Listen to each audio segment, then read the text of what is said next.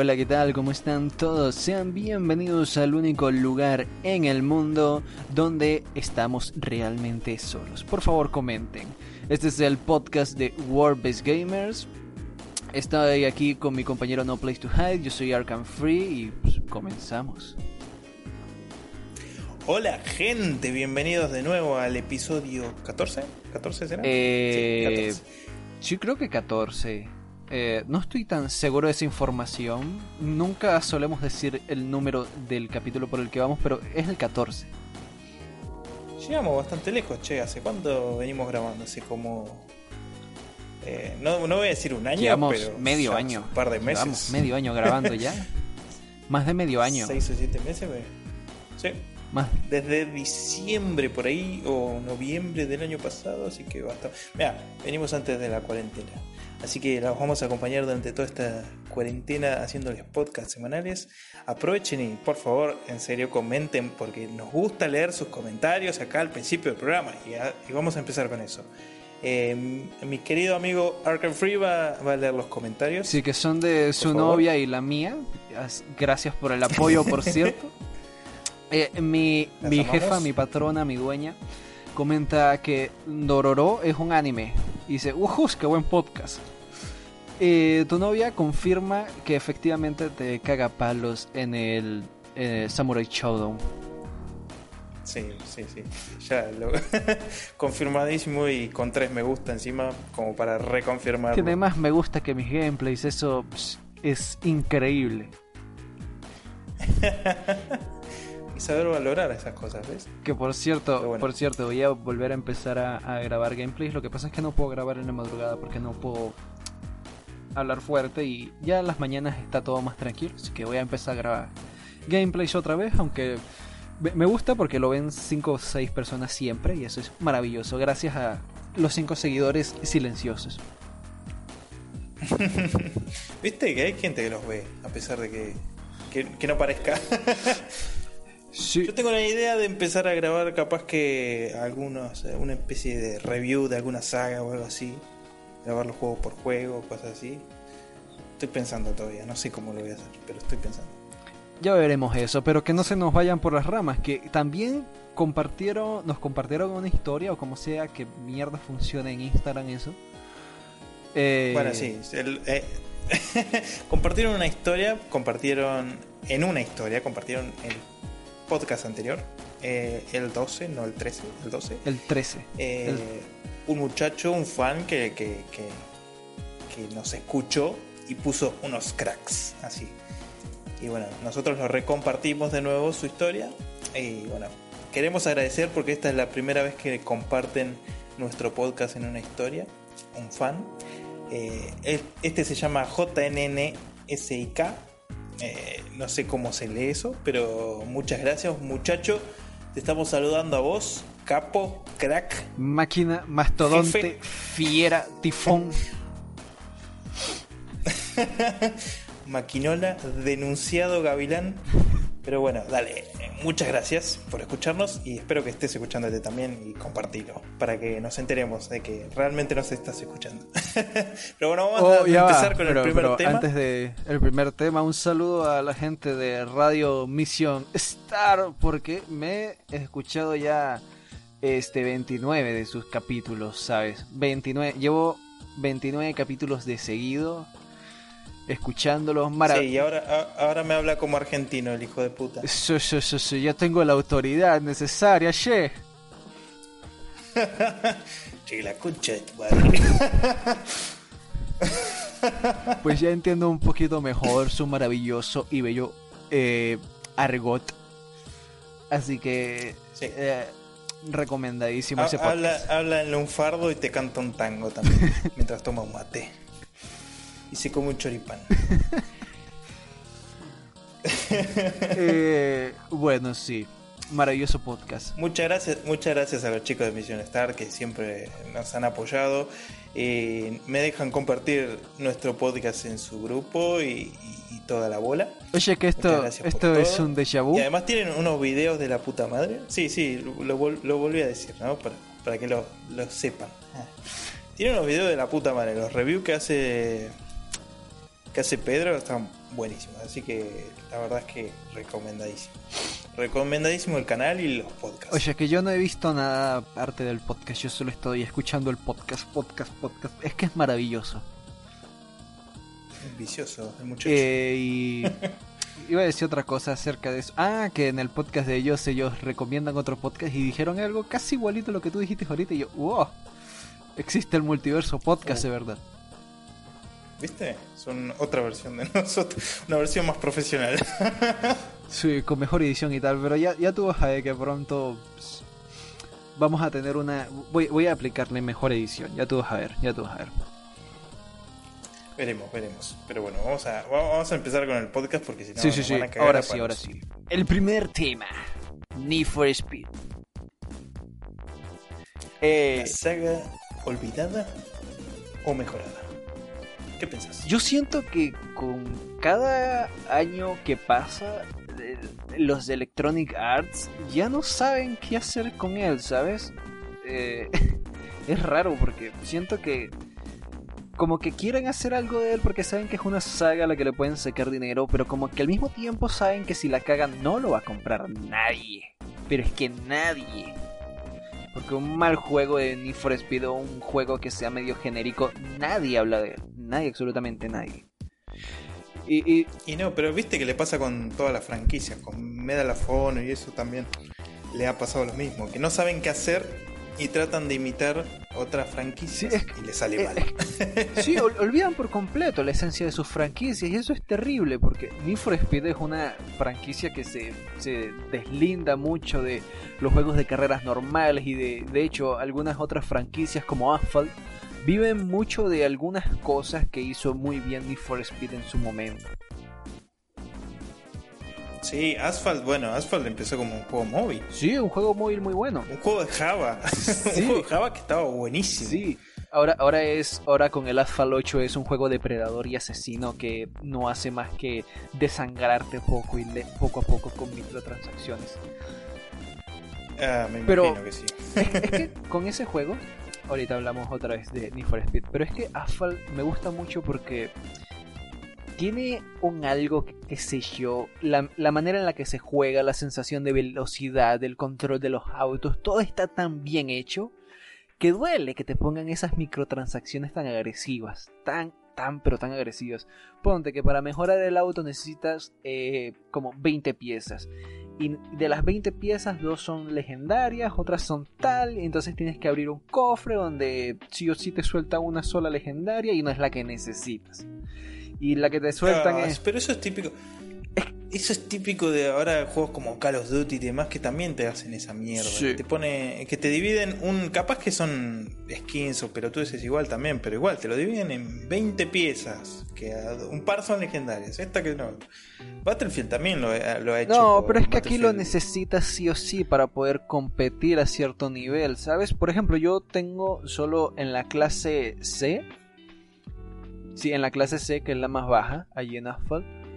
En la clase C tengo un auto mejorado al máximo, así súper tuneado y tal, porque me, encanta ese modelo de auto. Eh, me encanta el diseño del auto, cómo se maneja y tal. Y en la clase C soy yo, soy el puto, vamos, soy el mejor. Y lo, lo maravilloso es que en la clase C no dependes tanto de la potencia que tengas tal, dependes más de la habilidad que tengas tú como conductor para dominar las pistas, si ganas o pierdes la carrera. Y eso es algo que me encanta de ese juego. Ya luego de que sales de la clase C, tienes que tener mucho, mucho dinero invertido allí para que para poder terminar entre los tres primeros. Es así el juego. Pero en la clase C es muy disfrutable. Yo la verdad que no tengo ni idea porque el último Asphalt que jugué fue en mi Motorrocker Java allá en, el año de la prehistoria. Y no, creo que era el Asphalt 3 o el Asphalt 4, no me acuerdo. Pero eh, era un juego de Java que era, bueno, increíble. Se veía mucho mejor que los juegos de Need for Speed que salían para Game Boy. Así sí, un rato largo, un rato largo. Era una joya. Encima, muy divertidos, muy divertidos y con personalización de, los autos y demás. Una joya. Perfecto. La verdad, esos juegos de. Los juegos de Gameloft en sí estaban bastante buenos, que es una división de Ubisoft, creo. Mm, ¿O no? No, no, creo que es algo aparte. O lo habrá comprado, pero me parece que era una división de, de Ubisoft o algo así. Me acuerdo también que hacían todos los juegos de lo- los ports de Java, de los Assassin's Creed y de Prince of Persia. Y yo los he jugado todos esos. Por lo menos hasta Assassin's Creed 3 eh, los he jugado todos esos ports. Y eran juegos de plataformas, ¿no? Pero estaban bastante buenos. Eran re lineales y todo, pero estaban muy buenos. Oh, el God of War también lo hicieron ellos. Mm, ¿El Gameloft lo hizo? Estoy casi ¿El de 100% Trial? seguro. Mm, Porque cuando. Es que, es que tú en un teléfono, cuando abrías un juego de Java, casi todos decían Ga- Gameloft. Así que estoy. Pongo la mano en el fuego que lo hicieron ellos. No, me parece que no. Me parece que lo hicieron otro. No sé si lo hizo Sony incluso, mirá. Mirá lo que te digo. Me parece que lo hizo Sony el Betrayal. Mm, No estoy seguro, pero estaba muy bueno ese. Ese me encanta. Ah, está-. No sé por qué todo el mundo lo odia, pero a mí me encanta cómo se mueve Kratos, cómo mueve la espada. O sea, es exactamente igual que el, por lo- los primeros juegos. Pero es que Entonces, está divertidísimo también. Eh, sí, son plataformas con todos los, los elementos de God of War. Pero bueno, vamos a seguir hablando Ah, de- estamos de hablando de- Speed, porque Me voy, me voy. Sí, hay que hablar. que se me va. Hay, hay que hablar de Need for Speed. Hostia. Mantén la rienda, mantén la rienda. Jo, caballo, jo. Eh, bueno, Need for Speed Underground. Eh, ¿Qué pensás? Es que el. El Need for Speed Underground me gustó mucho porque una de las cosas que más me gustó, aparte, la, la personalización no tanto, es algo X. A mí siempre me ha gustado jugar con los autos de serie. Una, una cosa, Ah. una cosa muy mía, una cosa muy mía. Me gusta. Muy tuya. A nadie, a nadie le gusta jugar con los autos de serie en gusta- un Need for Speed. A, a mí me gustaba. En un Need for Speed. Pero es que tú no- Si es un gran turismo, te lo creo. Pero no, Need for Speed, por favor. Mira, es que Tienes yo. que tunearlo. Esa es la Es onda. que yo vengo del primer Need for Speed, que por cierto se llamaba The Need for Speed, de por allá de la Sega Saturn. Pero no hablemos de eso, vamos, Sí, estamos sí, sí. hablando de Underground. Eh, También salió para PlayStation 1. eh, no, se lo jugué en Saturn. Eh, ¿Qué estaba diciendo? Ah, sí, una de las cosas que más me gustaba era ver cómo los autos de los oponentes iban progresando. Porque a diferencia del Underground 2, que los oponentes tenían autos random, sí, personalizados de manera random, en el, en el primero no pasaba así. Todos los autos, eh, todos los oponentes iban agregándole que si una cosita acá, una cosita allá, y los iban mejorando poco a poco, como si fuera Ah, un eso jugador real que los fuera mejorando. Y eso me encantaba. Eso me encantaba. La sensación de velocidad muy bien lograda, el, el manejo, el control de los autos. Realmente hasta ese momento eh, el único que había logrado eso era el Need for Speed eh, Hot, Hot Pursuit Hot 2. Pursuit. El 2. Mm, Me gustó mucho porque Sí. el, el, el, el Hot Pursuit 2 aparte tenía una cuestión... Era super arcade el juego, super, super, super, super demasiado arcade. Tenía una cuestión de desafíos y tal para ir desbloqueando autos y una super arcade. Pero eso no es la cuestión, la Me cuestión... acuerdo que también había una versión arcade, una versión de, de maquinitas de- del Hot Pursuit. Sí, sí, sí, sí. Lo recuerdo muy bien. Y estaba bueno. Y la, la, la cuestión acá está en la versión, en, en, en el modo de juego, porque tiene varios modos de juego, uno donde eres policía y vas allí persiguiendo y acosando a los corredores, que está divertidísimo. A algunos les parece súper monótono, pero eso de ser el, el- el policía que anda eh, molestando a los corredores, acosándolos para arrestarlos, me parece maravilloso, me encanta tener poder. Pero ese no es el modo de juego divertido, el modo de juego di- es divertido para mí, el modo juego divertido. Claro, no es el principal. Sí, sí, sí. El modo juego divertido, de verdad, el principal, el que es la cream de la cream, que considero la esencia pura de lo que viene siendo. Eh, ¿Cómo se llama este juego? Need for Speed. Esta, esta saga de autos, ¿cómo mierda se llama? se me olvidó el nombre. el Forza, el Forza. Sí, ese. sí, Ah. eso mismo.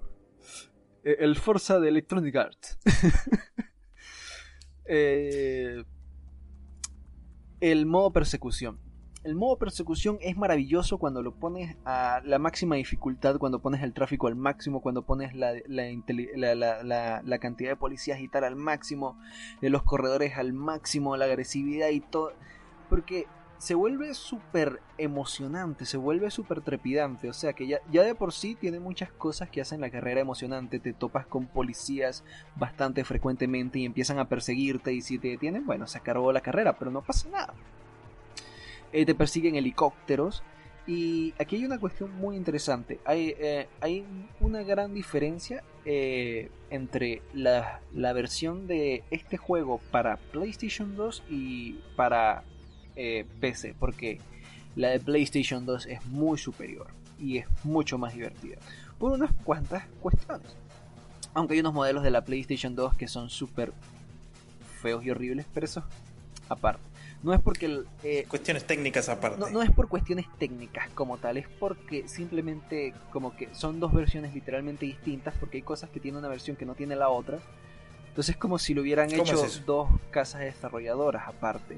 O sea, hay, hay, hay, hay pequeñas, hay por ejemplo, hay cosas muy tontas como pinturas que solo tiene, que, tienen unos modelos de autos y que ese mismo modelo de auto en la versión de PC no las tiene. Y hay otros modelos, de, hay, hay otros autos que no están disponibles en la versión de PC y hay, otras, y hay otras pistas que no están disponibles en la versión de PC. Y hay otras cosas como por ejemplo esto que es muy divertidísimo. Hay cierto punto en el que la carrera eh, se vuelve muy intensa y muy agresiva y peligrosa porque el helicóptero que te, va a hay un helicóptero que te empieza a perseguir en cierto punto de la, de la carrera, te puede lanzar bombas.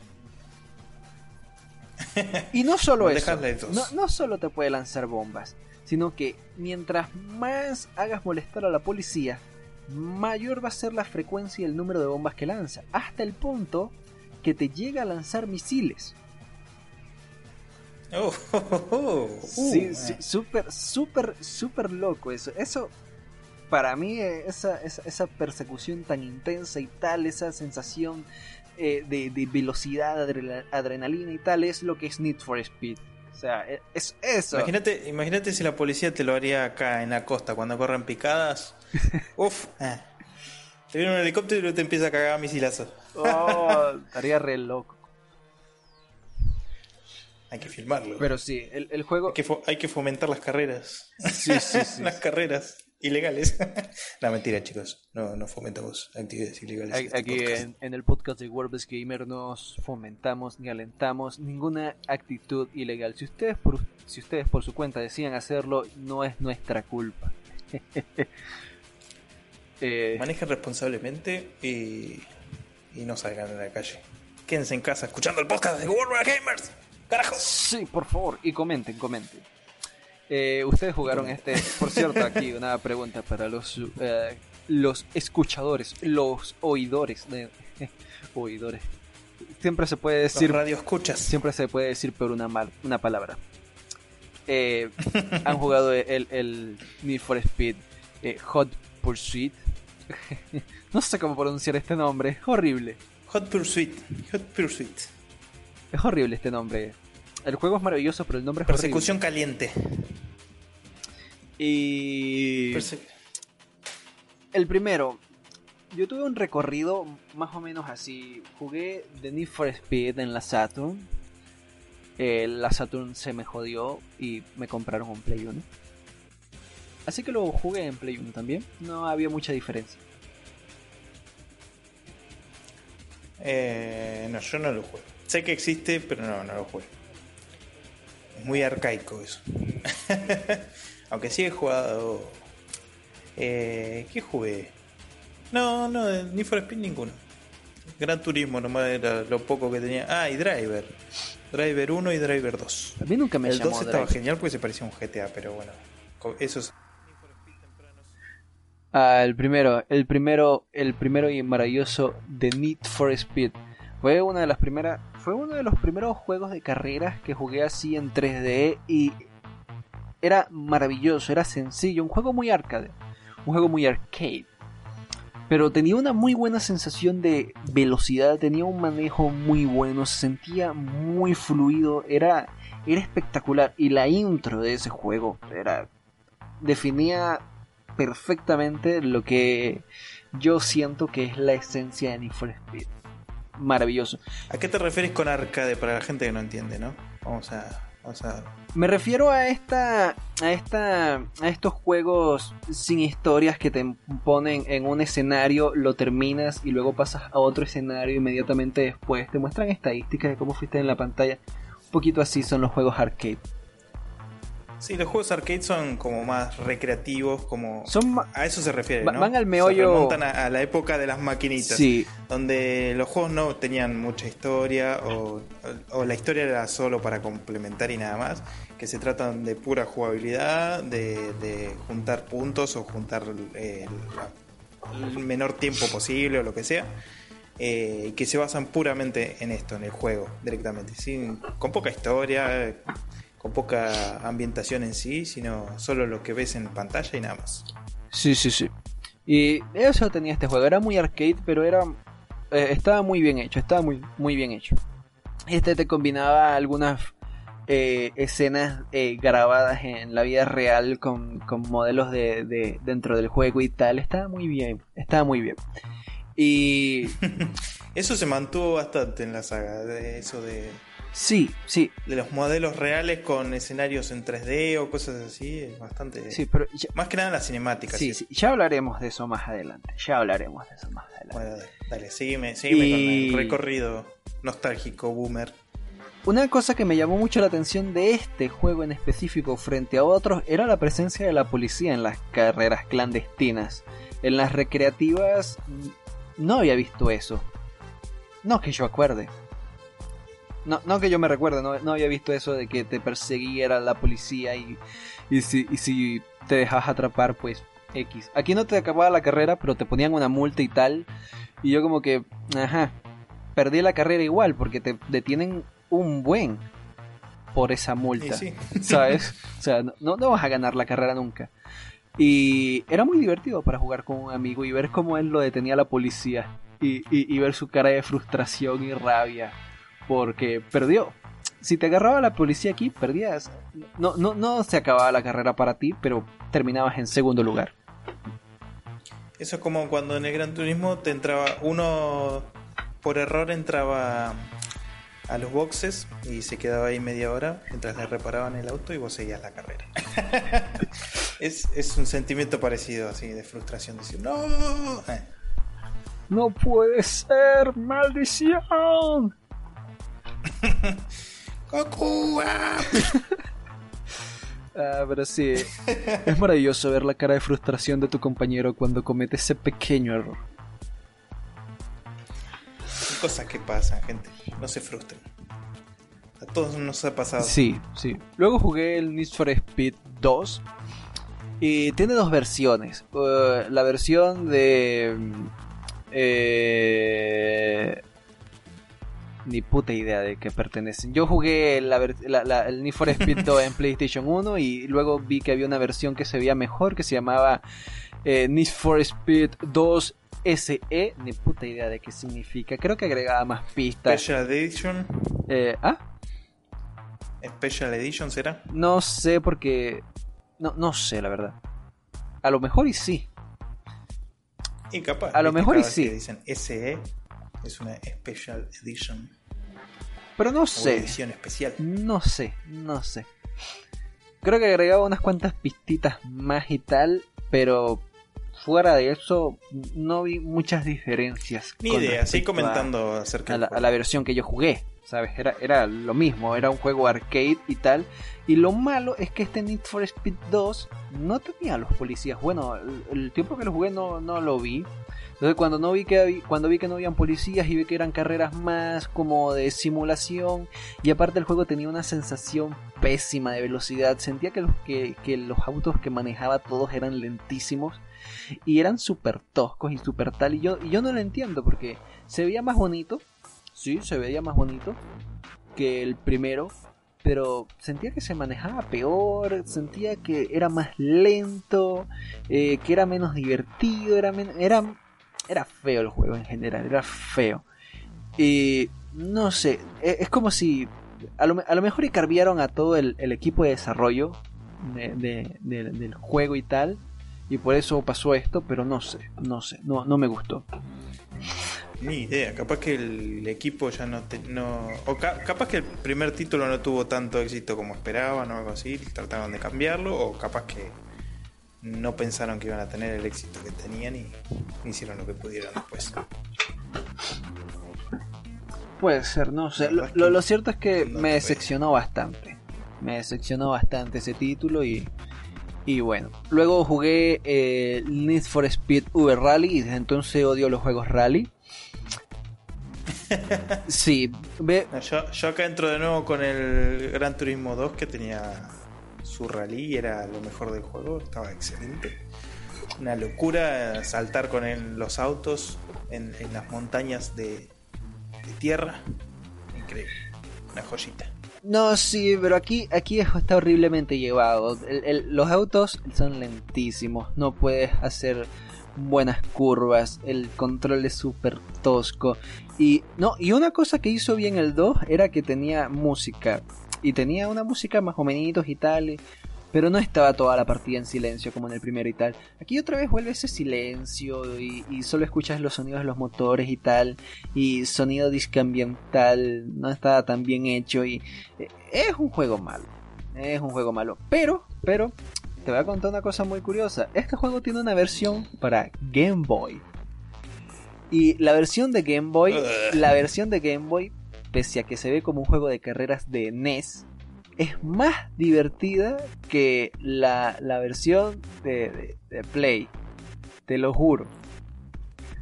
¿De rally así? Incluso. Te, te, lo juro, te lo juro. Es muchísimo más divertido. Es que tiene mucha mejor sensación de, de velocidad cuando cuando saltas un montículo de tierra, porque ves los montículos de tierra ahí dibujados con pixel art en la pantalla y tal, se siente, se siente, se siente bien la, se siente bien el, impacto y tal, el, eh, transmite mejor esa sensación de rally que el, el, juego en 3D y yo me quedé como que no puede ser. ¿Será que, ¿será que el equipo del primer Need for Speed trabajó en la versión para Game Boy? No lo sabremos. Mm, ni idea. Acá estamos hablando sin investigar. Es como hablemos sin saber. yo estoy hablando de lo que recuerdo. Yo, yo me, Hablando de experiencias. Sí, sí, aquí no estamos hablando de cosas técnicas y tal. Aquí nomás cuento mi experiencia. Es que es que, es que no entiendo, me parece tan gracioso, tan irónico que la versión que se veía peor era la más divertida y la que se... Porque la conducción era mejor, te transmitía mejor la velocidad y tal, porque lo que yo siento que Need for Speed debe transmitir es... Eh, una de las cosas que más debe trabajar Need for Speed es la sensación de velocidad que te transmite. Yo siento. La necesidad de velocidad, como lo dice el sí, sí, sí, sí. Yo siento. Si yo agarro un Need for Speed y siento que el auto va lento, automáticamente lo dejo allí. No, para mí... A mí. Sí, a mí me pasó eso con, con los últimos Need for Speed que jugué, desde el Undercover, como te comentaba antes. El Undercover en adelante empecé a sentir que los autos iban lentos y no, no lo quise tocar, porque eso no es un Need for Speed para mí. Para mí es un Need for Speed. Necesita que los autos se sientan poderosos y veloces y, que el, camino se sienta como algo ilegal, como que esté ahí medio prohibido, pero vos tenés que domarlo. Por eso, qué sé yo, Need for Speed Shift y demás, que son circuitos cerrados y cosas así, ya no tienen gracia. No es un Need for Speed, eso es un juego de carreras normal. O sea, pero... Yo no quiero un juego de carrera normal, quiero un Need Speed en la calle. Y, con autos tuneados, si es posible. Sí. y, es muy gracioso porque eh, tú ves el primer Need for Speed y lo pruebas y tal, y te da una sensación de velocidad fantástica, se, maneja fantástico y tal, y, necesitas tener cierta habilidad para mantener el control del auto, porque si, si chocas o si te desvías, si te sales mucho del camino, el, auto busca como se zarandea. Eh, está muy bien hecho el juego, está muy bien hecho. Pero luego en el, en el Need for Speed 2, si un, si, si, si, si, un, si otro carro te choca, tu auto se va a la mierda. Por completísimo. Y no lo entiendo. Luego en el For Speed, eh, en, el, en, el, rally, eh, es muy lento. es muy tedioso, es muy flojo. Luego el Need for Speed 3, que es el primer Pursuit, también es muy lento. Pese a que tiene una intro buenísima, una intro fantástica, eh, los, los autos se sienten súper lentos, se sienten súper tal. No me gusta, no me gusta. Luego de allí vienen otros. Había un Need que era de Porsche, si no me equivoco. Sí, eso es un asco, eso es un asco, un asco completo. Son, es, el juego de carreras más lento que existe. ver, ver la carrera de caracoles de Bob Esponja es más emocionante que jugar esos juegos de Porsche. Te lo juro. no hay nada más rápido que Rocky. Sí. Pinche Rocky que ganó la carrera. no hay nada más rápido. Sí. Y... Ah, bueno, sí. Eh, super lento. Lo peor del caso es que no entiendo por qué el Need for Speed Porsche tuvo una segunda tuvo una segunda parte y tuvo una tercera parte y yo como que cómo tú me vas a y las tres versiones eran todos los autos que manejabas eran lentísimos.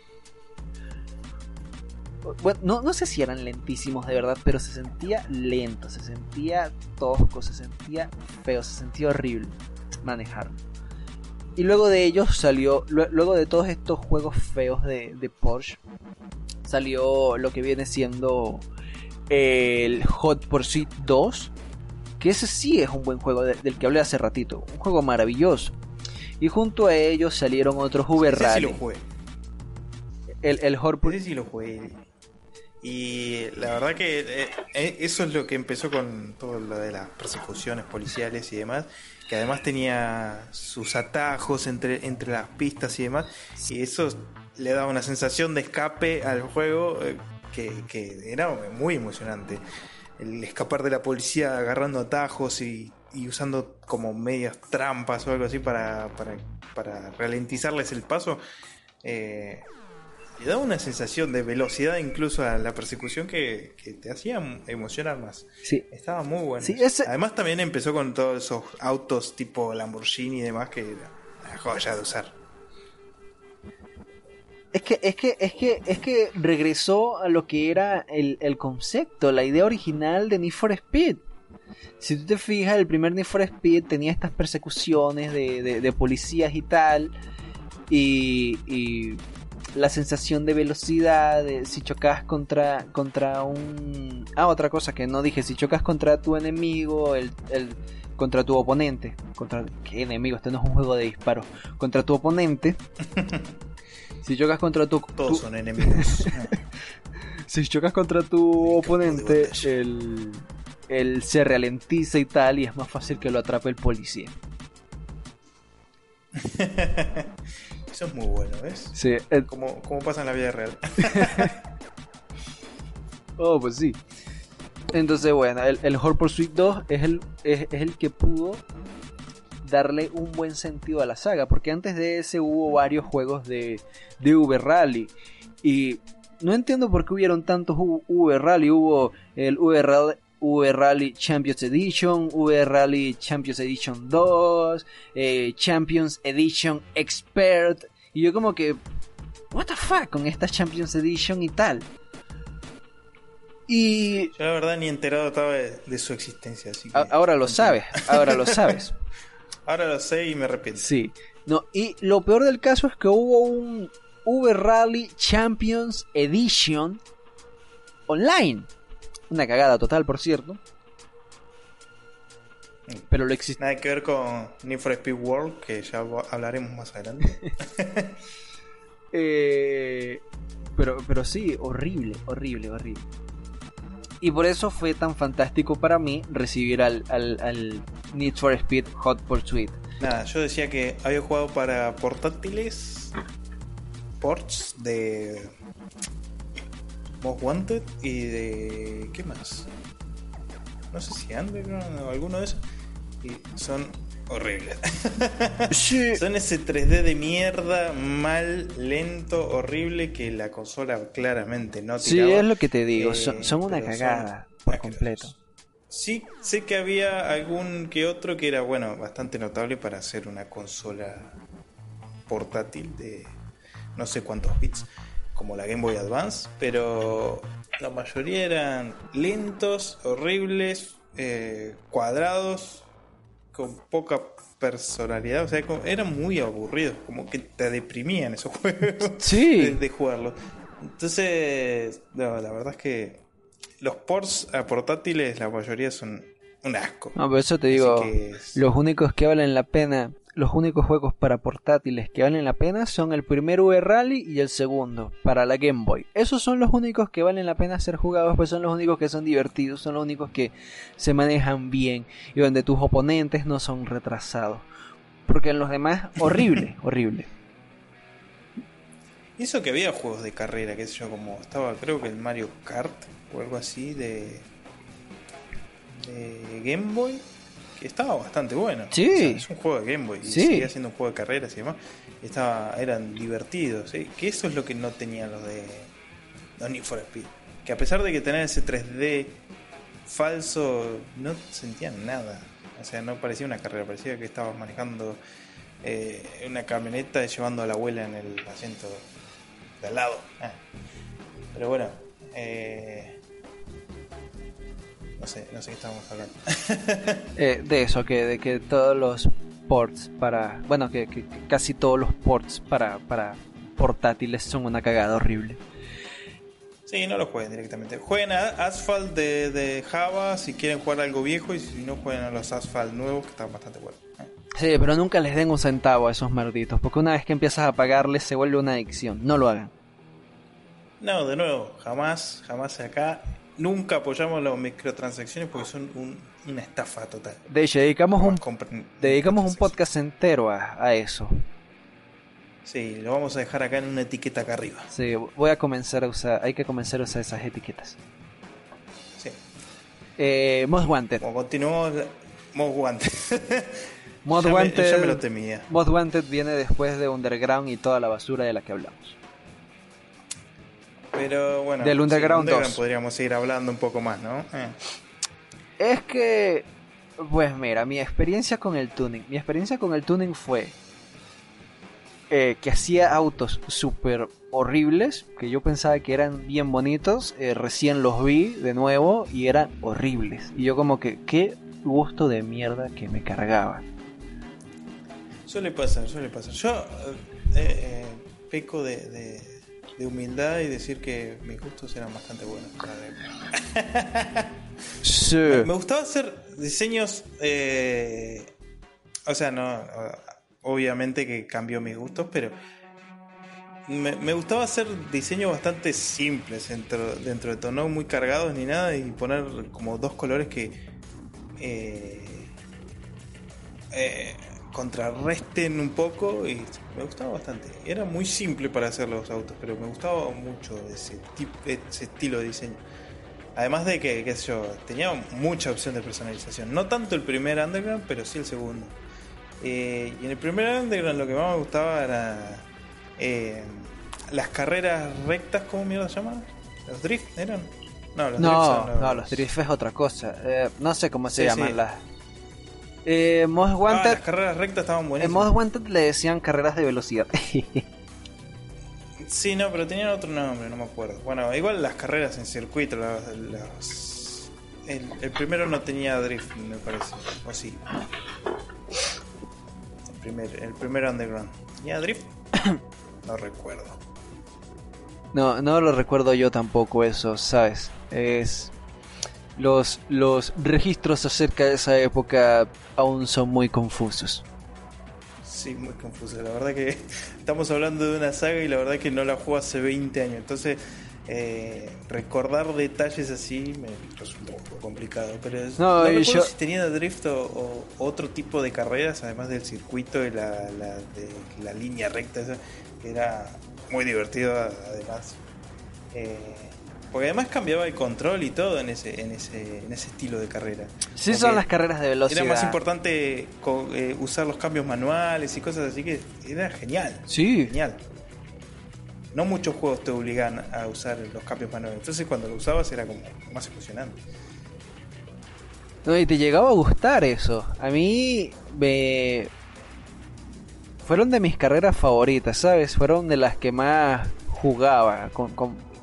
Es que se manejaba tan distinto y tenías que hacer, tenías que tener una, una precisión tal que pues, me encantaba. Sí, sí, muy bueno.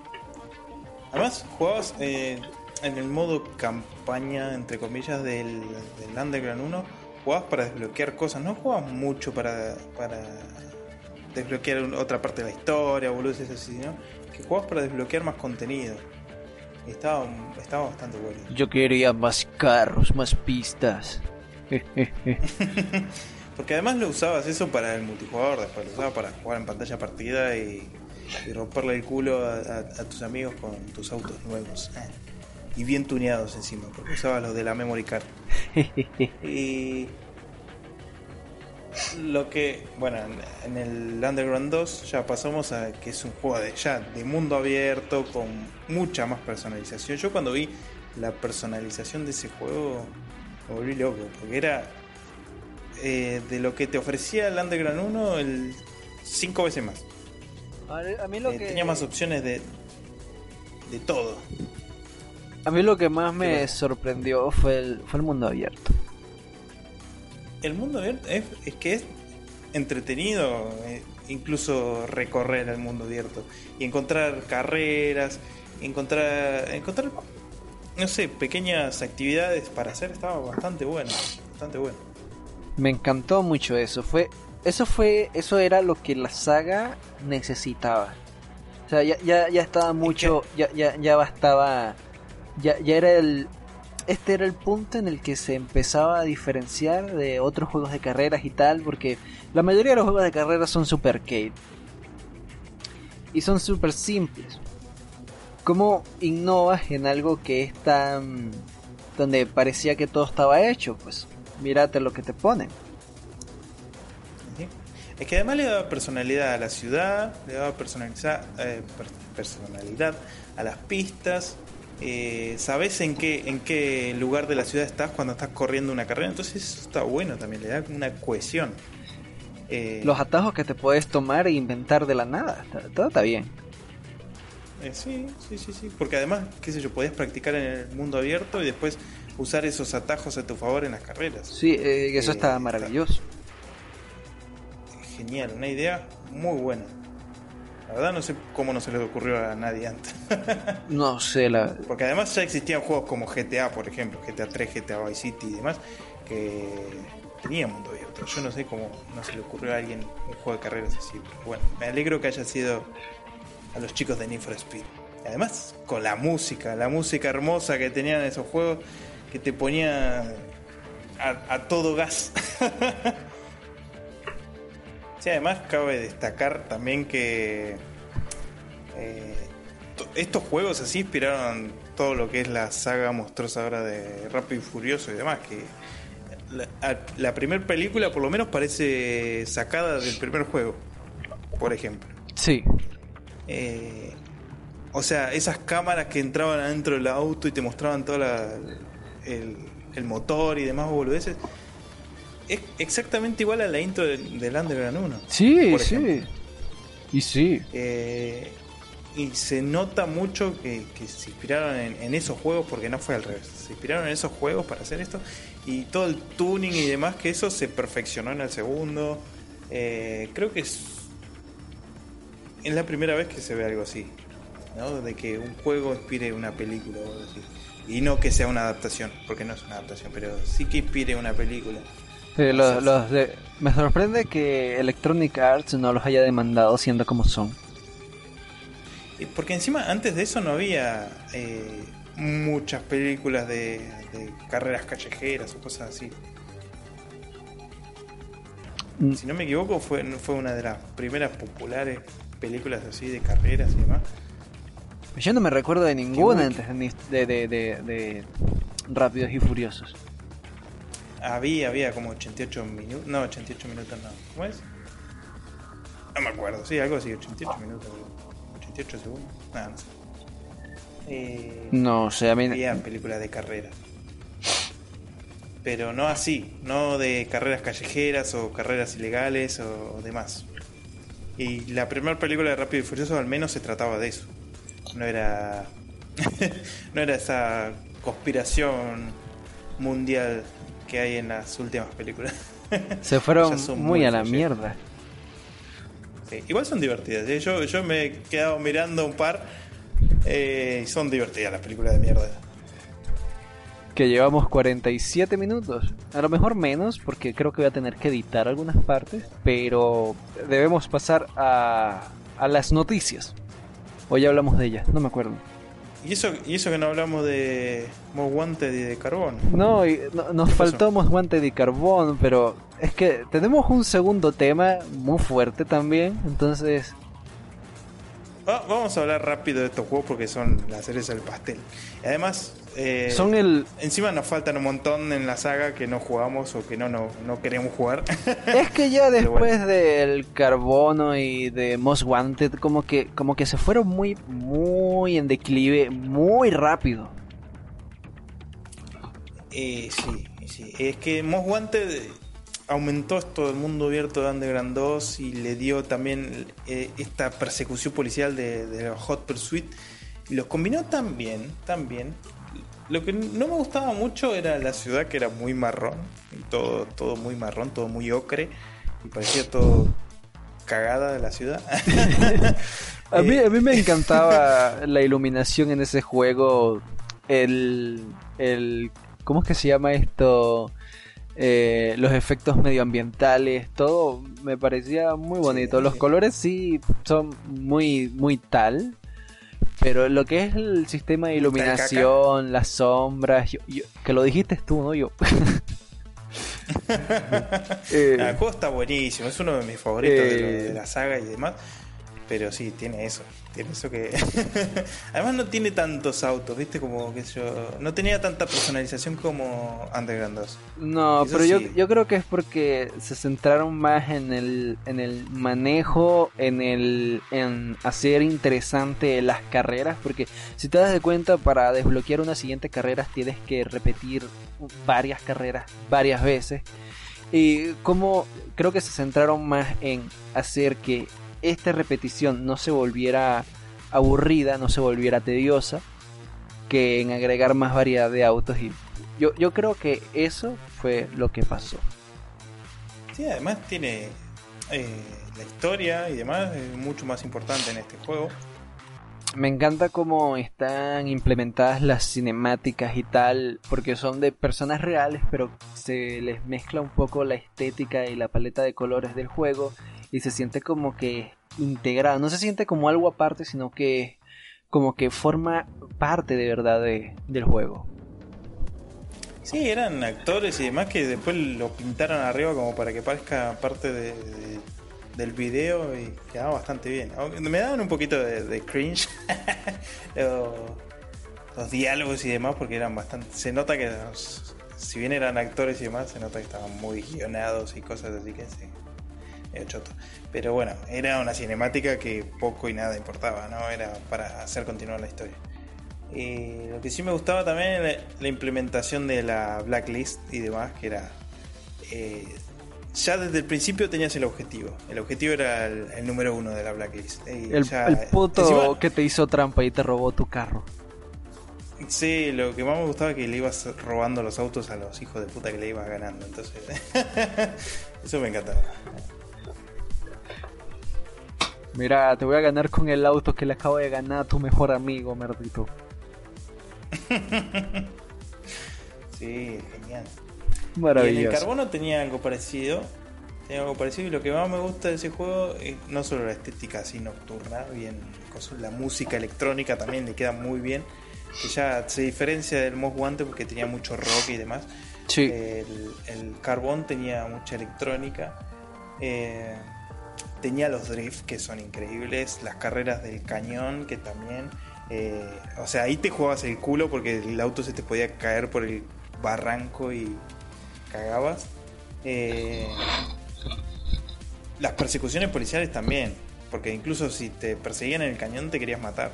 Tenías que no solo driftear en el cañón, eh, derrapar ahí, correr con, con tus oponentes y escapar de la policía todo en uno es una locura ese juego.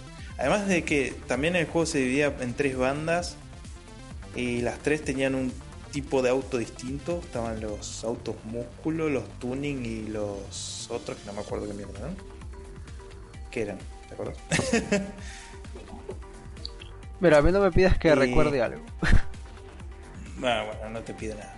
Eh, y nada, básicamente eso. Después los autos eran prácticamente los mismos que en el Most Wanted, tenían un par de añadidos más y demás. Se veía mejor que el Most Wanted.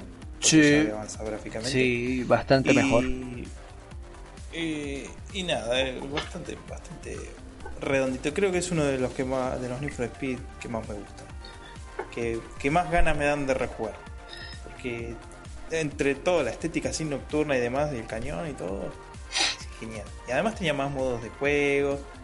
eh, no sé, personalizar los autos ahí estaba bastante, bastante mejor que en el Most Wanted. Eh, después nada. Después, bueno, el Undercover era una cagada y de ahí en adelante empezó un declive enorme en la saga que no lo recuperó nadie. Porque ni hasta ahora es la saga lo que era. Antes era un éxito en ventas, ahora ya apenas lo jura Es for que Speed Hit. ¿Qué mierda es eso? Eh. nadie, nadie, na- na- nadie conoce esas cosas. Es que si te pones a ver, eh, el Most Wanted puso una vara muy alta y luego vino el carbono y la superó. Entonces, Sí, a pesar de que a mucha gente no le gusta, no sé por qué no le gusta el carbono, la verdad que No sé, a mí me pasa al revés. A mí a mí me pasa gente y que yo conozco eh, que amigos y tal que dice, no, Most Wanted es una pija. El bueno es el carbono. Y yo, ah, no vale.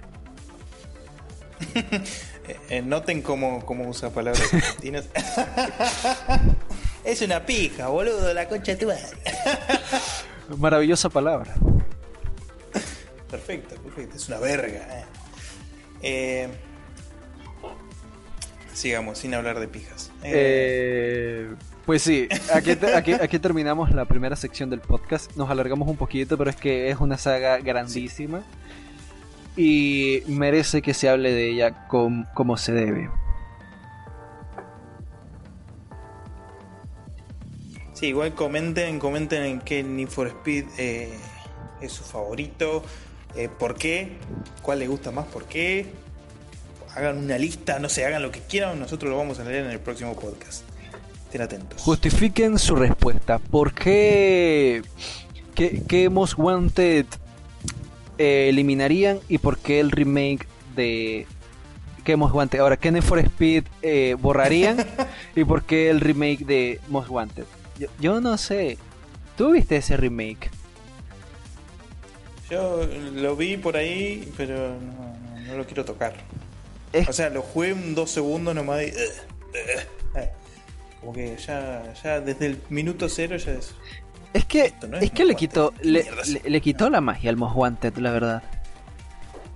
Es que ni siquiera es como el, el anterior. No sé por qué le pusieron el mismo nombre. Encima es el mismo nombre. No es que le pusieron eh, rem- eh, Most Wanted 2 o Most Wanted eh, Remake o lo que sea. No, pusieron Most Wanted y es como que el anterior no hubiera existido. A pesar de que es uno de los mejores juegos de la saga.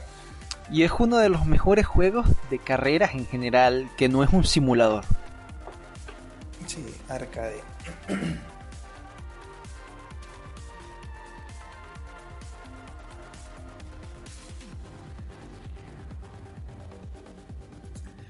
Vamos a, la- a las noticias. Sí. ¿Qué noticias tenemos para hoy? Tenemos noticias Para tristes. Tenemos noticias tristes. Por ejemplo, murió la voz del Soldier, uno de mis personajes favoritos de em, Team Fortress 2. Me olvidó el nombre Sí. del juego. Rick- May era el actor de doblaje de, del, del- del Soldier de Team Fortress 2, además de haber hecho la voz de, de Peppy en Star Fox. Ese Do a Barrel Roll. Eh, bueno, ese era el, el nombre este, este señor. Eh, el Dr. M de Sly 3. Eh, este juego de Play, Play 2 creo que es. Eh, y Genghis Khan de Age of Empires 2 todas esas voces en inglés las hizo. Eh, Así que- Se murió, bueno, se murió hoy, eh, F. 13 de. 13 de abril de 2020 se murió por coronavirus. Este, este virus de mierda nos está matando a todos los honorables ancianos de la industria y demás. Así que escriban F por un gran guerrero caído. Rick May. Sí. Además de que también se murió Gus Rodríguez, uno de los co-creadores de, de la revista Club Nintendo, que también era actor de doblaje. ¿eh? Hizo la voz de uno de los personajes de Assassin's Creed Syndicate, uno de los mentores de los hermanos Fry, no me acuerdo cómo mierda el nombre, pero sí. Eh, este, este hizo el doblaje en latino, en este caso. Han, han- han muerto de- personas tristes. Ha- Han muerto personas tristes. Han muerto personas importantes en el medio. Y es triste. Sí, además de que Club Nintendo fue mi primera revista de videojuegos, loco. No, y, y Club un- Nintendo. Club Nintendo, la versión de Latinoamérica es la que duró más tiempo en emisión. Duró más tiempo incluso que la europea. Sí, sí, lo recuerdo, eso es verdad. Y creo que todavía, no, todavía sigue, no. Ahorita sigue, pero en versión virtual, la Club Nintendo eh, latinoamericana. No sé si la española sigue o si toman o si public o si agarran uh, como si fuera de ellos también la, la versión mexicana, pero la versión mexicana es la que sigue a día de hoy. La mexicana ahora latina. Bueno. Que, es- que está en México no, porque allá esta es la sede de Nintendo, pero tú sabes. Yo tengo creo que cinco volúmenes o algo así de la Club Nintendo que las guardo como joyas. Todas mis revistas de videojuegos las tengo guardadas como joyas. Es- Eh, también me inspiraron mucho a dibujar. Yo me gustaba mucho dibujar los personajes que salían en las revistas esas y demás. Y me gustaba mucho. La verdad que dejé esa costumbre lamentablemente, pero sí, me inspiró mucho a dibujar y además a leer, me gustaba leerla todo el tiempo. Releer, venía con trucos incluso. También la Club Nintendo eh, venía con revistitas de trucos y cosas así. Era la revista de juegos. Sí, sí, muy bueno. Con pósters. Me, me- me acuerdo también, la primera revista me trajo un póster de Prince of Persia, las dos coronas. Muy buen juego. La primera que tuve, ¿no? Hace No, tiempo que no mencionamos ese juego. Lo, lo odiamos, lo odiamos. Si quieren saber por qué, escuchen el podcast. Que también lo dejamos en una etiqueta acá arriba. Bueno, sigamos con las noticias. Eh, ¿Qué otra noticia tenemos?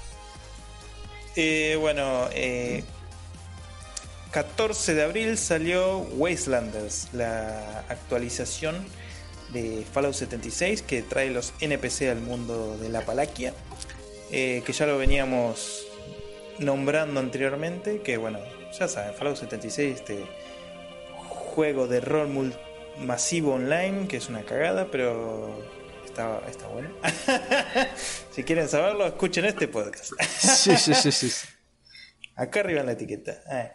Eh, nada, bueno, se amplía esto. Esta actualización es gratuita para todos los que tienen Fallout 76 y va a traer personajes no jugables, humanos, al mundo del juego y que se dividirán en facciones de colonos y saqueadores y demás y nos darán misiones y cosas así.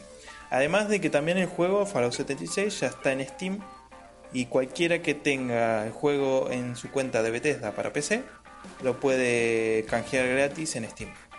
Así que Oh. es bastante importante. Interesante. Sí, sí, sí. sí. Cambiar de la plataforma eh, fea de, de, de Bethesda a maravilloso Steam. Háganlo. Y me acuerdo, me acuerdo también que lo hice con Destiny 2, creo que es, que estaba en ¿cómo se llama esta? En, la- en battle.net, la plataforma de Blizzard y ahora está en Steam. Así que también estuvo eh, pasó eso, que lo pasaron gratis para, para Steam. Y creo que el juego es gratuito, así que lo pueden jugar si quieren jugar Destiny 2, está ahí gratis en Steam. Que el juego me causó mucho hype, ¿sabes? Me, me, me, me emocionó mucho y luego pues fue decepción tras decepción, pero bueno. Eh, Yo lo juego en PlayStation 4 y la verdad es que me aburro. Sí. Eh, eso de farmear todo el tiempo las misiones y demás me, me aburre. No, fíjate que a mí me gusta farmear, pero no lo soporté en ese juego. No sé, no me, no me dio incentivo de seguir jugándolo. Y el, gameplay se siente bien y todo, pero no. Sí, sí, sí. Pero bueno, son cosas que pasan. Ahora vamos a la segunda sección.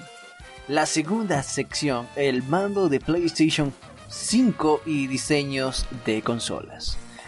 Eh, ¿Qué opinas del mando de PlayStation 5? La revelación que pasó algo muy gracioso la semana pasada que dijimos no hay noticias eh, relevantes esta semana y justo terminamos de grabar el podcast salió la noticia. Y salió la noticia, claro, de la nada Sony lanzó esta noticia del mando de PlayStation 4 y nosotros, claro, ya habíamos grabado el podcast. Pasa que nosotros grabamos el podcast casi 3, 4 días antes de, subirlo, entonces las noticias salen y nos queremos matar. Sí. Pero bueno, eh, Pero el diseño de, este mando está pipí cucú. está precioso, eh, a mí me encantó, se ve como mucho más eh, moderno, algo así, tecnológico, como una especie así futurista. Sí. Eh, que, le, da, le da un toque soberbio, como, como fino. no sé. Es muy elegante. Impreso bien. Es elegante, es elegante. Eh, vienen dos colores, ahora la versión básica viene en dos colores, que es el blanco y el negro. Que el blanco siempre le da como un toque de elegancia, ¿no? Muchos dicen que se puede ensuciar y demás, pero hay muchas cosas en blanco. O sea, eh, antes los joysticks venían en blanco. Si bien se pueden ensuciar, también los puedes limpiar. Son de plástico, no, seas asqueroso. Limpialo de vez en cuando. Sí. o sea, si, si tienes un mando de color azul o del color que sea, también se te va a ensuciar. Limpialo.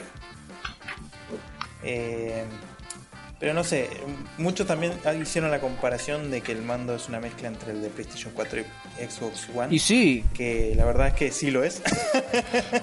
Pero se ve precioso y me gusta. Me gusta que, que tenga esos ángulos rectos. Eh, también que le dan ese estilo futurista, ese estilo robótico que, me agrada mucho. Y también que tiene la, la retroiluminación del panel táctil, lo tiene atrás del panel. Y se ve como que divide eh, los botones eh, digitales de, de movimiento y los botones triángulo, cuadrado, X y círculo eh, al medio con una lucecita de color y está se ve muy lindo, muy lindo. además de que bueno, el juego, el ¿qué juego? El mando, el mando supuestamente tiene como una especie de sensibilidad háptica, le dicen, o algo así, que apretar los botones y demás eh, hace que se que sientas que sientas la presión de lo que estás jugando en pantalla. Por ejemplo, cuando estás recorriendo con, con un auto, por ejemplo, eh, el lodo, lo sentís en el control como se te desliza o demás. Eh, además de la vibración ya que traen todos los, los joysticks de PlayStation 4, creo que creo que lo hace un poco más interactivo, Para, eh, para efectos prácticos es la vibración HD de los Joy-Cons, pero en, un mando de Play. Claro, algo así. Pasa que los Joy-Con, como son separados, capaz que no se siente tanto. ¿Por qué estamos hablando del, del, primero del mando de, Play? De Play 5, sí. ¿Qué te parece a vos? ¿Qué, qué pensás de él?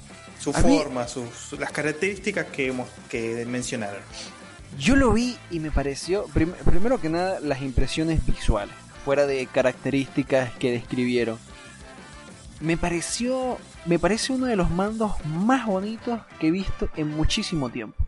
Fíjate que uno de mis mandos favoritos es el de GameCube, porque es muy cómodo. Y de hecho, en el, en el, en el diseño de la GameCube se basa el diseño de la Xbox One. Y ahora en el se, se agarra el diseño de la, del último mando de Play 4, se combina con el del último mando de la Xbox One. Y, boom, mando definitivo, me encanta. Porque ya el, mando de, PlayStation en sí eh, está basado en uno de los mejores mandos, que es el de la NES, eh, de la NES, no, el de la Super Nintendo. ¿Ves? Entonces, me parece, me parece que y si fueron a la evolución lógica, porque el mando se ve súper ergonómico, se ve súper cómodo, visualmente es llamativo, es muy estético, como dijimos ahorita, es, se ve futurista. Eh, me encanta el diseño general, el diseño general me encanta. Luego dijeron lo de las características de por qué ahora se llama Dual Sense y no Dual Shock. Y me pareció interesante lo de que quieran transmitir de una manera más... Eh, voy a usar realista porque no encuentro una palabra más adecuada, más acertada. Eh, para transmitir las sensaciones que ves dentro del game. Y me parece espectacular que busquen eso. Eh, muy, muy buen mando, muy buen mando, la verdad. Muy buen mando. Ahora no sé eh, si. Porque tengo el amigo que te conté de la Play 4. Dice que tiene un problema con sus mandos. Y es que dice que después de cierto tiempo la batería se empieza a degradar mucho, muy rápido. O sea, ya no retienen carga como antes. Y yo, pues sí, porque es una batería. Es lógico que pase eso. Sí, eso pasa con las baterías. Eh, a mí personalmente no me pasa tanto eh, lo de que se degrada mucho, porque la verdad es que los mandos me duran bastantes horas de juego, con carga completa, ¿no? Hablando. Pero obviamente no dura lo mismo que cuando los compras recién. Pero si, si el mando es original, no creo que haya mucho problema. No se degrada tanto la batería. Ya si es eh, réplica o demás, el, obviamente la batería va a ser mucho más trucha, por así decirlo, más pedorra. va a durar mucho menos. Eh, Pero el, problema que yo veo con, eso es que el, si la batería está no, no me gustan las baterías integradas dentro del mando porque no puedes cambiarla. Si, si, algún día se te muere, pues ya tienes que comprar un mando nuevo. Y, no me parece. ¿Sabes que nunca me pasó que se haya muerto la batería? O sea, teniendo los joysticks de PlayStation 3 a PlayStation 4, jamás me pasó que se muera la batería. A mí sí. Y antes se me, antes se me rompe algo del control, como por ejemplo, no sé, el R2 o cosas así. Eh, antes de que se me muera del todo la batería. Sí me ha pasado también que, la ficha, la ficha de carga, eh, por lo menos el de la Play 3, que se, que se falsee o se arruine, eso sí me ha pasado. Pero la batería por lo general siempre funcionan bien y además eh, si tenés otro, otro joystick de, por ejemplo, por lo menos en la Play 3, si tenés otro joystick que no uses, que tenga una batería funcional, lo puedes intercambiar entre cosas. Te puedes intercambiar la batería, sabiéndolo hacer, ¿no? Que no es difícil, es sacarle un cable nomás y enchufarle la otra batería. Eh, aunque estoy de acuerdo en eso de que no me gusta el tema de que no sea accesible a cambiar la batería. O sea, que no se pueda comprar una batería de repuesto si es que se te arruina. Eh, cosa que tendría que venir. Pero no me gusta el diseño que tienen los joysticks de, de Xbox One cuando tienen pilas. Si tiene pilas, me parece que es mucho gasto de dinero. Ya, no, pero si te, compras pilas recargables ya no es tanto gasto de dinero y te duran más. Obvio, obvio, obvio. No, pero, es que las pilas, las pilas, las pilas te duran más que una batería, solo que luego tienes que comprar otras pilas o si tienes unas pilas recargables, pues igual te duran más que la batería. Igual, la, la, la, la batería te va a durar, qué sé yo, ¿Qué, quieres que te diga? ¿Unas 12, 16 horas? ¿10 cuando está desgastada? Eh, y las pilas unas 20, 20, 22 horas. Hay una diferencia como de 6 horas entre las pilas y las baterías. pero que es más apreciable cuando las baterías son recargables. es mucho más, más más mejor. las la, hay, una pilas cuestión, hay una cuestión bastante bastante seria con el, con el tema. Pero la, cuestión es que yo opino, yo opino personalmente que no me gusta que todo sea integrado. No me gusta tampoco el diseño que tiene la e, es, esa, esa cosa que sobresale por la parte de atrás. No me gusta tampoco. Pero yo digo, prefiero que hagan un... tienen, que, tienen que encontrar una, un equilibrio, una zona neutra en la que no se note que la verga esa lleva baterías o, pilas y que pueda yo sacarlas si se jode. Sí, eso sí, eso sí. O sea, yo estoy de acuerdo en que le pongan algo que pueda sacar la batería si se jode y cambiarla por otra. Para no perder el mando, sí. Sí, sí. Pero no, no estoy de acuerdo con el uso de pilas. Eh, me parece que es un método antiguo que ya no, tiene por qué. Oh, pero es que están las pilas recargables. Obviamente que están las pilas recargables, pero eso no, ya no es opción del. del, y es más barato que una batería. Eso, ya es, es, una opción que vos puedes tener si, si las tenés a, mano. Pero no es una opción que te viene del fabricante en sí. Y el fabricante es el que te tiene que dar la solución, ¿entendés? Eh, porque además, además eh, no puedes por ejemplo, con el de Play 4 puedes cargarlo mientras juegas al joystick. En el de la Xbox no puedes. No puedes cargar las pilas mientras juegas. Entonces capaz que si te quedas sin pilas en algún punto de una partida y quieres seguir jugando no puedes. A menos que tengas otro mando o tengas otras pilas. Mientras cargas las otras, por ejemplo. No digo que la pila sea una opción mejor que la batería, solo digo que deberíamos tener más opciones en los mandos. Sí, sí, sí, sí. Yo creo que, bueno, eso primero debería venir en opción del consumidor. Sí, todo, sea, todo sea para comodidad de uno. Si no, pues ni modo. Uno va a piratear cosas. Lo, obligan a uno. Eh, yo sí que creo que la mejor opción sería poder intercambiar la batería si se te jode, que sea, que sea algo accesible. Sí, no que sí, sea sí, que solo uno sepa porque lo sabe. Eh, sino que sea accesible, que tenga una tapa para cambiar como si fuera una pila, pero con la batería. Que la batería sea recargable y se pueda recargar mientras se juega, porque eso es cómodo. A pesar de que, eh, bueno, estar con el cable ahí enchufado a la consola ya es algo que no, se quiere hacer, pero al menos tenés esa opción, y eso está bueno. Eh, además de que no dependés de, algo externo como son las pilas recargables y un cargador de pilas recargables que, bueno, son cosas que tenés que comprar aparte. Sí. Y eso no está bueno tampoco. No, pero el punto, el, todo, punto lo, todo lo que necesitas en la consola tiene que venir con la consola. Y eso, eso es uno de los puntos más importantes en, lo, en los que a consola se refiere, que la mayoría ya ni te viene con un segundo joystick. Y antes las consolas venían con por mínimo dos joysticks. Y si es posible, te venía con una pistola de esa de, para láser. Sí, sí, sí, sí. Pero eso ya no viene más, no viene en accesorios. Ya ni, a veces ni siquiera te traen un cable para cargar el joystick. Entonces me parece ridículo el hecho de que las consolas no te vengan completas. A, veces ni siquiera vienen con juegos. Eh, eh, me vuelvo loco eso, porque se, se, venden consolas que no te vienen ni con un solo juego. En la Switch. Eh, ¿Qué dijiste? Y bueno, bueno.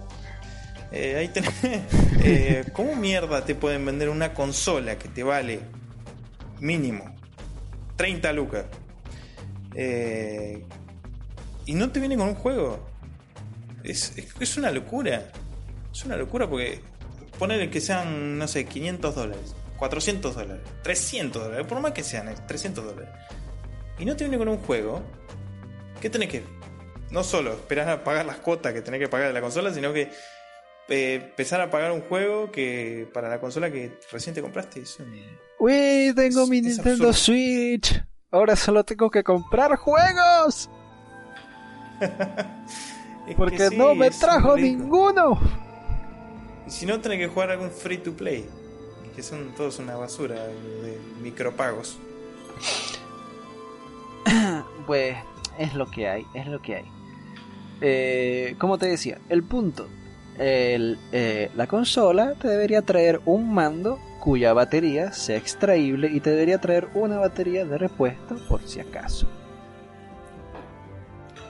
Sí. Eso es, esa es mi filosofía. Eso, es, eso lo veo factible, lo veo factible. Eso, eso es lo que yo, lo, que, lo que debería ofrecernos la, la, la consola. La, la, el fabricante. ¿Sabes? Porque, por ejemplo, eh, mi amigo, tengo, tengo un amigo que tiene una PlayStation 3. Tengo amigos. hijos.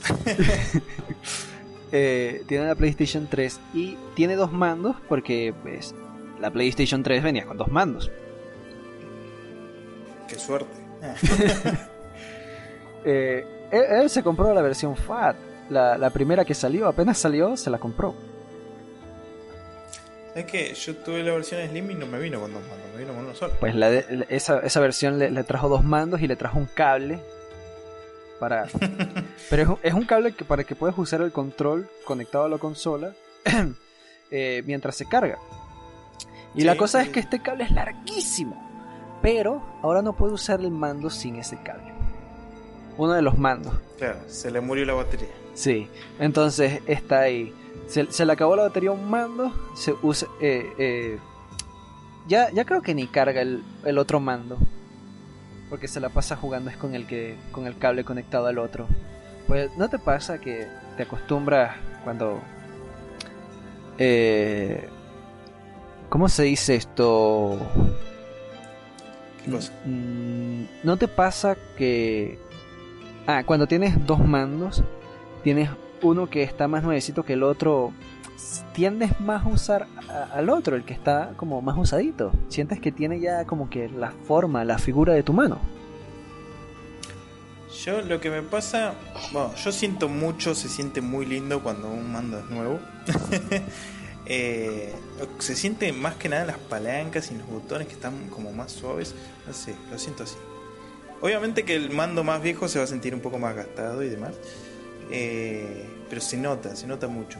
Y yo cuando tengo un mando nuevo trato de usarlo poco o trato de usarlo medio escondidas para que no para que no me lo usen mis sobrinos.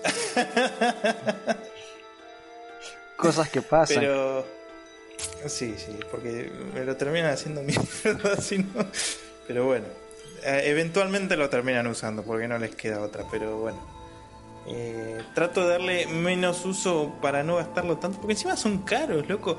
Eh, Ahora, un joystick o mando o control, como le quieran decir, de PlayStation 4 te sale casi 6 lucas, casi 6 mil pesos, que son.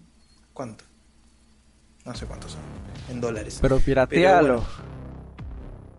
Pero, piratas son re pedorros y, te, duran dos semanas y ya están rotos, se le rompe una palanca, o se le rompe un botón, o queda medio flojo o algo. No, Siempre alguna cagada tienen los piratas. Hay mandos eh, no necesariamente piratas, que son de...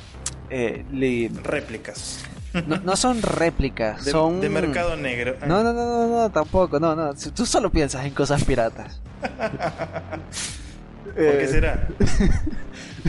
Latinoamérica, me parece. Eh, no, no, no, hay, hay unos... Eh, son gente que crea mandos oficiales y tal para, para Play, no sé cómo se llaman pero son mandos que son buenos, son de buena calidad y son más baratos que los originales. Pasame el dato porque la verdad que no lo conozco. luego, luego me recuerdas y te lo busco porque te digo, te voy a pasar tal cosa y a la final te paso un video que no tiene nada que ver. Sí, después me pasa pornografía. No, ustedes saben cómo es, ¿no? Porno gay me pasa. Ah, no, ese es Nico. Ah, Nico. Ah, otro más. otro. Ah. que ya no quiere aparecer por acá. Creo que lo tratamos muy feo. Tu foto besándose con Nico. Oh. Las tengo ahí para publicar. Oh no, esa es información que no, debería salir al podcast. no, viste, no quiere aparecer ahora. No. Hoy, hoy, hoy temprano, hoy temprano, bueno, medianamente temprano, a la noche, le avisé antes de grabar esto, y me dijo que no podía. Así que no sé, no sé qué quiere hacer este muchacho, pero lo voy a ir a buscar y le voy a romper las piernas. Es que estaba jugando Rainbow Six, entiéndelo. Sé dónde vive. no se haga el boludo, que no se haga el boludo, porque puedo viajar a pesar del coronavirus. Yo tengo permisos, tengo contactos. Él tiene, él tiene contactos en el más allá. bueno, podemos cerrar el podcast de hoy entonces en nota alta, sin discutir. Me... Decir que el mando de PlayStation 5 es hermoso y se ve bien y, bueno, esperemos que... Pues eso es lo que yo te dije al principio cuando lo vi, te dije todo emocionado, mira, el mando de PlayStation 5 se ve y tú, sí, sí, sí, lo publiqué en la página y ¿qué me vergas me importa la página? Te estoy diciendo mi opinión. ¿Cómo que me vergas me importa la página? Es World Gamer, papá. ¡Papá! Hice, una nota redactada por mi puño y letra y vos decís que no te importa la reconcha, puta madre. ah, pero es que vengo a decirte, mira, mira el mando, mira el mando. Es bellísimo. Sí, sí, sí, acabo de publicar con todas las características que mencionaron. Escrito por mi mano, preciosa. Yo, pues yo ni lo vi, ni Facebook ni siquiera me dijo, es tu culpa. Ni lo viste. Basura, hermano. Pero bueno, también voy a dejar un link a esa nota acá porque la escribí yo y quiero que la lean, por favor. Y bueno. Trabajo eh, periodístico profesional. Vamos, a terminar con esto. Sí, viste un trabajo periodístico de la puta madre. Somos, estamos tan completos en la página. Sí, sí, sí. Eh, todo un poco tenemos. Bueno, sí, este, este, podcast va a estar más editado, más... Eh, ¿Cómo es que se dice la palabra? Producido. No entiendo por qué dicen producido, pero va a estar mucho mejor. Va a estar mucho mejor. El anterior me gustó como quedó, pero este va a tener más, más, más producción en el video también, porque el anterior, pues, como los demás. Pero este sí va a tener producción en el video, va a estar mejor editado. Ya van a ver, ya van a ver. Que por cierto. estamos esperando por eso. Que, que, por cierto, no, no me he quejado durante todo el podcast, pero debo quejarme ahora porque eh, Discord cambió. Y no me gustó. Porque tenía pensado hacer algo en, el video con, el Discord incluido. Pero bueno, al parecer no se puede. Discord me cagó el plan. O sí, se puede, pero se puede, pero bueno, no es tan lindo como antes. No, ya, ya no queda bien. Ahora no sé, porque antes, no sé, los que usan Discord en llamada y tal, saben que cuando llaman se ve el circulito y tal, y brilla en verde cuando se habla y tal. Y se ve muy elegante, muy simple y tal. Y ahora están unos cuadrados verdes de mierda. Sí, enormes encima, no sé para qué. Sí, what the fuck. Todavía si, te, todavía si te pusieran la imagen que la abarcara completa y tal, pero no, ni eso. Se sigue haciendo el circulito, pero ahora está encerrado en un cuadrado verde horrible. Y me da asco verlo. Si lo vas a incluir en el video, voy a poner una foto de mi chota ahí. eh, no, ya, lo, ya, voy a todo el mundo. Ya, ya no furula esto. Ah, rayos. Y me acabo de me acabo de recordar porque cerré el blog de notas que tenía abierto y lo vi. Oh, me dio mucho cringe. A ver, a ver. Demasiado, no sé. Demasiado cuadrado. no me gusta, no me gusta puto Discord que cambia sin avisar. Cerramos el podcast de hoy con esta nota de odio hacia Discord. Y, preguntándole qué les parece a ustedes el mando de PlayStation 5. ¿Les gusta? Eh, ¿Les gusta su diseño? ¿Lo detestan? ¿Piensan que es una cagada, que siempre es lo mismo? Si no les gusta, les partiremos las piernas. No pasa nada. Pueden tener opiniones distintas. Mientras algo, mientras algo sirva, eh, puede seguirse usando. el diseño de los mandos de PlayStation siempre me gustó y siempre me pareció cómodo y mejor si sigue siendo igual. Yo digo que mientras piensen que el mando de PlayStation 5 es lo más bello que han visto jamás, pues pueden conservar sus piernas. Eso es lo que yo digo comenten, comenten qué les pareció todo el mando, qué, cuál es su Need favorito y, qué les pareció este podcast, porque lo estamos haciendo semanalmente para todos ustedes. Y con esta nota nos despedimos hasta la próxima semana. Espero que les haya gustado. Nos vemos. Adiós.